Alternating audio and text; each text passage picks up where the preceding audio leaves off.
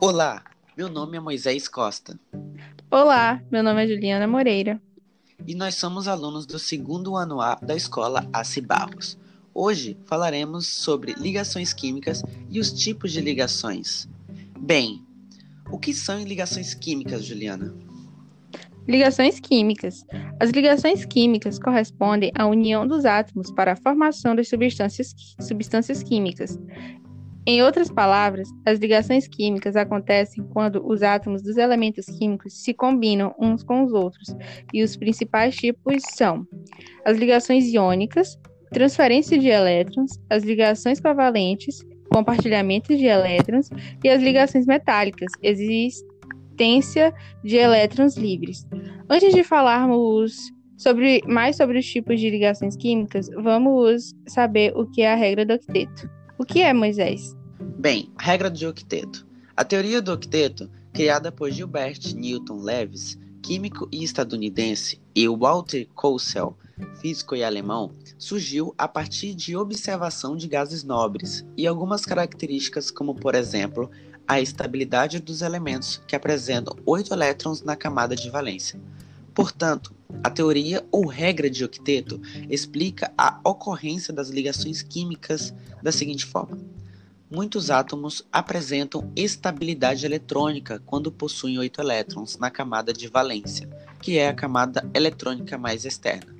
Para tanto, o átomo procura sua estabilidade doando ou compartilhando elétrons com outro átomo, dando surgir as ligações químicas. Vale lembrar que existem muitas exceções da regra de octeto, principalmente entre os elementos de transição. Agora vamos falar sobre uns tipos de ligações químicas. Juliana, o que é ligação iônica? Ligação iônica também pode ser chamada de eletrovalente. Esse tipo de ligação é realizada entre íons, cátions e ânions, daí o termo ligação iônica.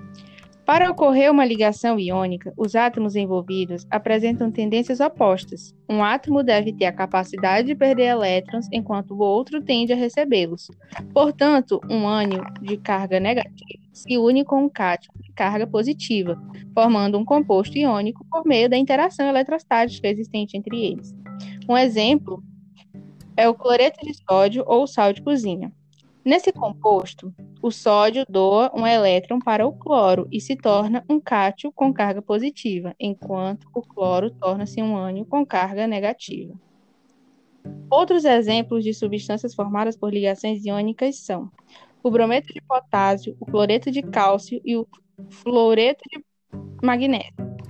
Os compostos iônicos geralmente são encontrados, encontrados nos estados sólidos em condições ambientes e apresentam elevadas pontos de fusão e ebulição.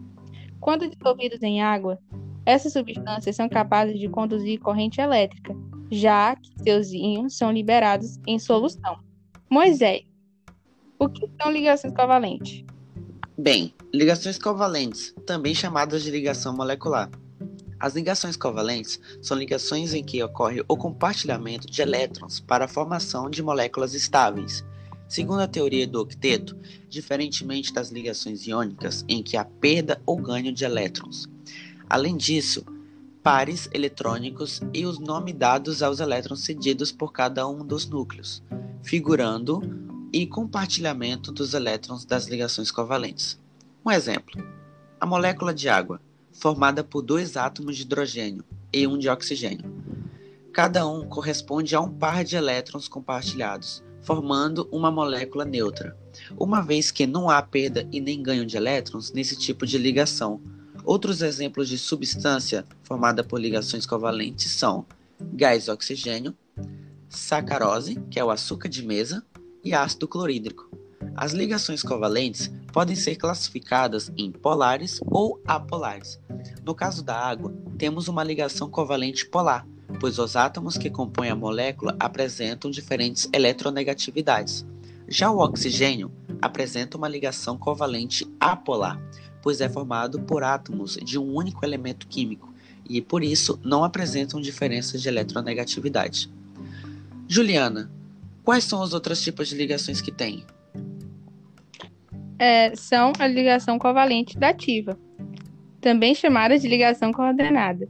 Ocorre quando um dos átomos apresenta seu octeto completo, ou seja, oito elétrons na última camada e o outro, para completar sua estabilidade eletrônica, necessita adquirir mais dois elétrons. Esse tipo de ligação é representada por uma seta e um exemplo é o composto de óxido de enxofre. Isso ocorre porque é estabelecida uma dupla ligação do enxofre com um dos oxigênios para atingir sua estabilidade eletrônica. Além disso, o enxofre doa um par de seus elétrons para o outro oxigênio para que ele fique com oito elétrons na sua camada de valência. Moisés, qual é o último tipo de ligação química? Bem, o último tipo de ligação química é a ligação metálica. É a ligação que ocorre entre os metais, elementos considerados eletropositivos e bons condutores térmicos e elétricos. Para tanto, alguns metais perdem elétrons de sua última camada, chamados de elétrons livres, formando assim os cátions. A partir disso, os elétrons liberados na ligação metálica formam uma nuvem eletrônica, também chamada de mar eletrônico, que produz uma força fazendo com que os átomos do metal permaneçam unidos. Um exemplo de metais são ouro, cobre, prata, ferro, níquel, alumínio, chumbo, zinco, entre outros. Os metais apresentam estado físico sólido em temperaturas ambientes, com exceção do mercúrio, que é o único metal líquido nessas condições. As substâncias metálicas são boas condutoras de calor e eletricidade. Além disso, apresentam um brilho característico. Bom, no podcast de hoje falamos sobre o que são ligações químicas e os tipos de ligações químicas. Bem, e nós vamos ficando por aqui. Espero que vocês tenham gostado desse podcast. E até a próxima!